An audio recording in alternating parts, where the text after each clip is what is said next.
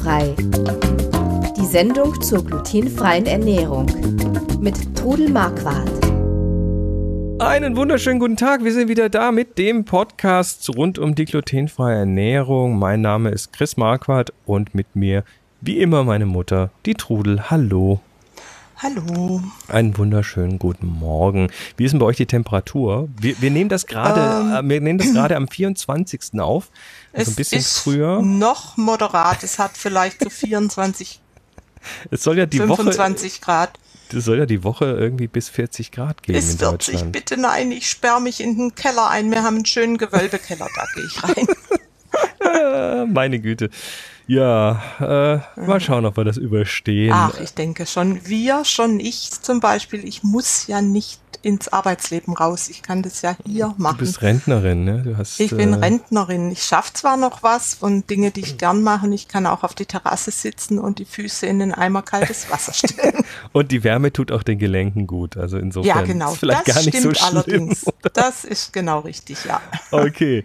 Ähm, wir haben für euch wieder eine Frag-Todel-Sendung. Wir sind total begeistert, wie toll ihr hier Fragen einreicht und das sollt ihr bitte weiter tun, weil ich, ich muss ehrlich sagen, diese Frag-Todel-Sendungen, wo ihr Fragen zum Thema glutenfreie Ernährung stellt, äh, die finde ich immer am spannendsten, weil da hat man doch so einen direkten Kontakt zu euch da draußen und äh, weiß, es ist ja immer so, wenn wir hier aufnehmen, dann, dann sitzen wir, A, A sitzen wir in äh, ja, räumlich getrennt. Äh, ich sitze in der Nähe von Hannover, du sitzt in Horb. Also das Im schönen Horb am Neckar, im ja. schönen Horb am Neckar, da ist schon eine ganze Strecke dazwischen. Das heißt, wir sitzen da quasi ei- einsam zu Hause vor unseren Mikrofonen und schauen, Einsam und- und schauen in einen Bildschirm rein. Und äh, der, der Kontakt zu euch, der kommt natürlich dann durch diese Fragen sehr deutlich zustande. Und deshalb machen die uns, uns auch richtig Spaß. Also Ja, und, und ich habe dadurch auch zu dir Kontakt und das finde ich auch schön. Ja, das ist ein kleines Familienprojekt hier. Ja, genau. Genau.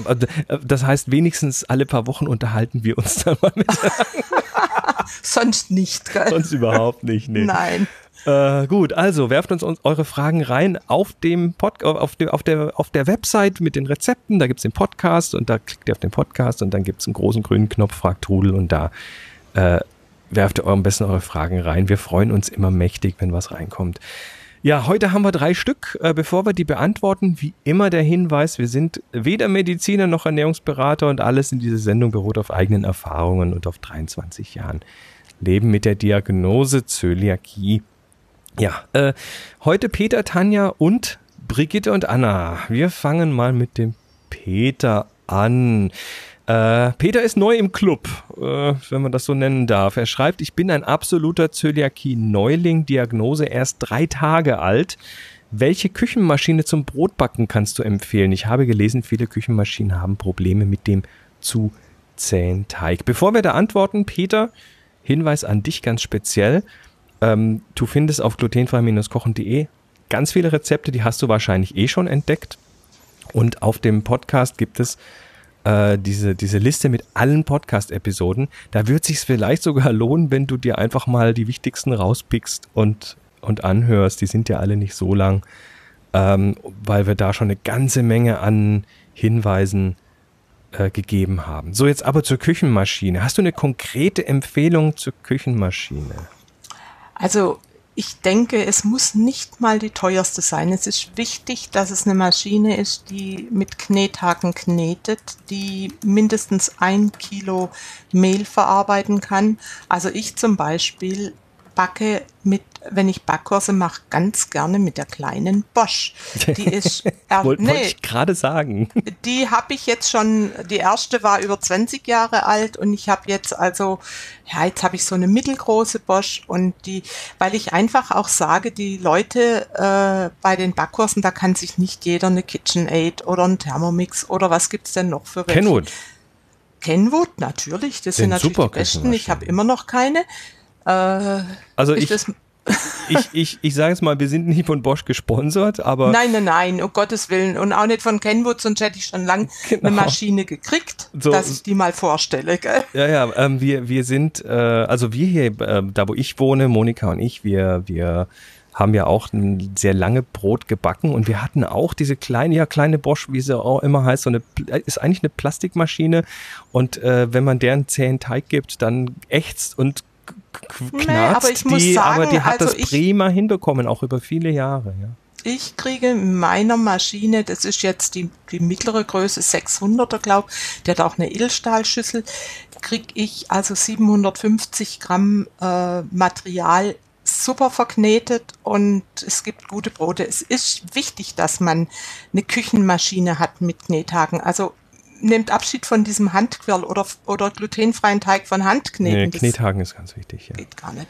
Ähm, äh, diese Hand, Handquirle, da klettert der Teig an den Knethaken hoch und das ist furchtbar. Ja. Äh, wir haben hier bei uns im Haus tatsächlich eine Kenwood. Ähm, das ist aber tatsächlich so ein bisschen so die, die Mercedes-Klasse unter den Küchenmaschinen. Ähm, die, äh, ja, die sind halt schon ganz schön teuer. Die sind schon sind ganz toll. schön teuer, aber die sind auch tatsächlich nicht kaputt zu kriegen. Die knetet ja. quasi durch alles durch, was man ihr gibt. Also wenn Geld nicht, nicht, nicht eine große Rolle spielt bei dir, dann ist sowas mit Sicherheit toll. Aber fang ruhig mal mit was Kleinerem an. Also die sind nicht. Die gibt's so zwischen schlecht, 70 und 100 Euro gibt's die oft im Angebot, diese Welche? Maschinen. Die und meinst du jetzt, oder? Bitte? Welche meinst Kleine du jetzt? Bosch. Die Bosch, okay. Die Bosch Mumm. Genau, äh, MUM. Mum. Ja, MUM und die gibt es auch ohne große Zusatzgeräte. Es gibt natürlich welche, wo Raschspielgeräten alles dabei ist, aber im Moment reicht dir eigentlich diese Küchenmaschine mit der Schüssel, Knethaken und Schneebesen. Mhm.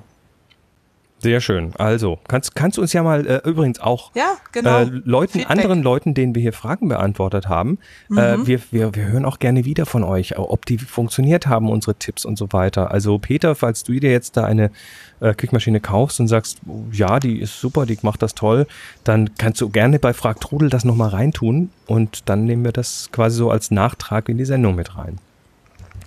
Äh, die Tanja, hallo ihr zwei, der Blog, der Podcast und die Rezepte sind echt toll, dickes Lob. Ich habe die Let den was?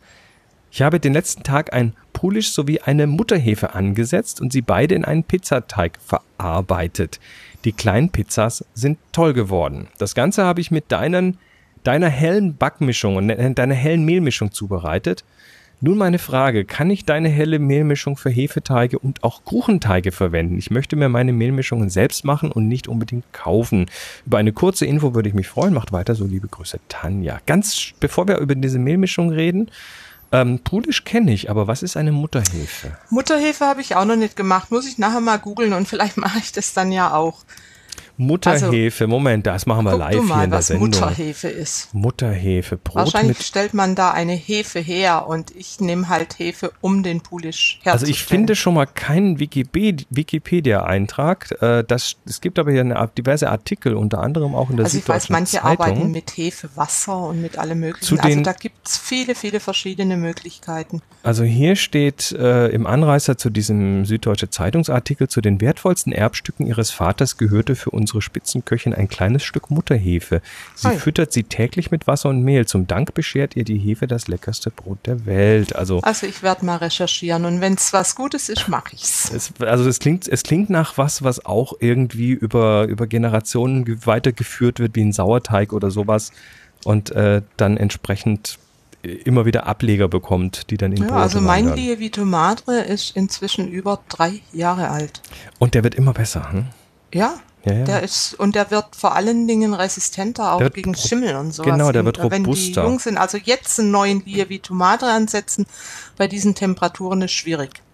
Ja, mhm. geht, der geht zu schnell ab. Ja, ja, nee, das, das sind auch zu viel Schimmelpilze in der Luft. Aber das ist dann. tatsächlich so, auch, auch bei Sauerteigen, bei, ja. bei normalen Sauerteigen, was wir hier immer jahrelang gemacht haben, äh, wo ja. tatsächlich der Sauerteig über die Zeit immer stabiler wird und dem quasi mhm. nichts was anhaben kann. Also der wird quasi in sich immer, ja, immer stärker. Ja. Also aber jetzt, jetzt aber die Frage. Frage, Tanja. Die Mehlmischung. Natürlich kannst du meine Mehle sowohl für Kuchen als auch für Hefeteig nehmen. Ähm, du musst da quasi deine eigene Mischung rausfinden, die dir am liebsten ist. Probier ein bisschen rum. Also beim äh, Hefeteig würde ich halt sagen, zwei Drittel Mehl, ein Drittel Stärke. Bei einem Kuchenteig etwas mehr Stärke. Probier es aus. Äh, vielleicht findest du deine ideale Mischung und würde mich freuen, wenn du uns die dann mitteilst. Ja, also äh, für alle, wenn ihr auf das äh, Trudels glutenfreies Kochbuch geht und dort mal einfach Mehlmischung eingebt in die Suchbox rechts oben. Da gibt's dann unter anderem die Rubrik Grundrezept und da findet ihr die dunkle glutenfreie Mehlmischung, die helle glutenfreie Mehlmischung, die helle glutenfreie eine. Mehlmischung ohne ja. Maismehl, die, gibt's die mit Bananenmehl eine. Also es gibt verschiedene ja. und äh, es kommt dann auch immer darauf an, was vertrage ich, was vertrage ich nicht und wenn man bestimmte Dinge weglassen muss, muss man sie eben durch andere ersetzen. Genau, also da müsst ihr einfach ein bisschen rumprobieren. Und dann findet ihr aber wahrscheinlich auch was. So, und dann noch Brigitte und Anna, die haben uns gemeinsam eine Frage gestellt. Und zwar, äh, das ist nicht mal eine Frage, das ist eher ein Feedback. Wir möchten gerne ein Feedback zu deiner Seite glutenfrei geben. Mussten vor circa drei Wochen auf glutenfreie Ernährung umstellen, da bei Anna eine Unverträglichkeit festgestellt wurde. Mein erster Backversuch war dein Rezept vom Frankfurter Kranz. Ist total gut gelungen für das erste Mal und der Kuchen schlug auch im Freundeskreis ein wie eine Bombe. Auch das zweite Brot war dann gut gelungen. Danke für die vielen hilfreichen Tipps aus deinen Rezepten. Fühlte mich am Anfang auch total überfordert, aber so langsam wird's was. Liebe Grüße von Brigitte und Anna. Liebe Brigitte und Anna, das ist einfach schön, wenn man auch mal so ein Feedback kriegt und freut mich total, dass euch gleich von Anfang an Rezepte gelungen sind. Ja. Ähm, es ist am Anfang eine Mordsumstellung, aber wenn man dann eben Erfolgserlebnisse hat, dann wird man mutig und probiert auch weiter und es wird dann immer besser. Und ihr, ihr, alle anderen, die jetzt gerade frisch dabei sind, der Peter vielleicht, ne, mit seiner ganz neuen Diagnose. Äh, also äh, hier steht, dass sie drei Wochen das jetzt machen und das langsam aber sicher äh, kommt es zusammen. Also äh, für alle, die neu dabei sind, die eine frische Diagnose haben und jetzt denken, oh Gott, die Welt ist zu Ende und ich äh, ja, kann mich und, gleich eingraben. Und äh, nicht aufgeben, genau. wenn etwas misslingt, immer wieder probieren. Genau, immer wieder aufstehen und Genau. und neu probieren. Das Krönchen richten und weitermachen. Das Krönchen richten finde ich sehr schön. Gut, in diesem Sinne sind wir schon wieder am Ende dieser Fragestunde.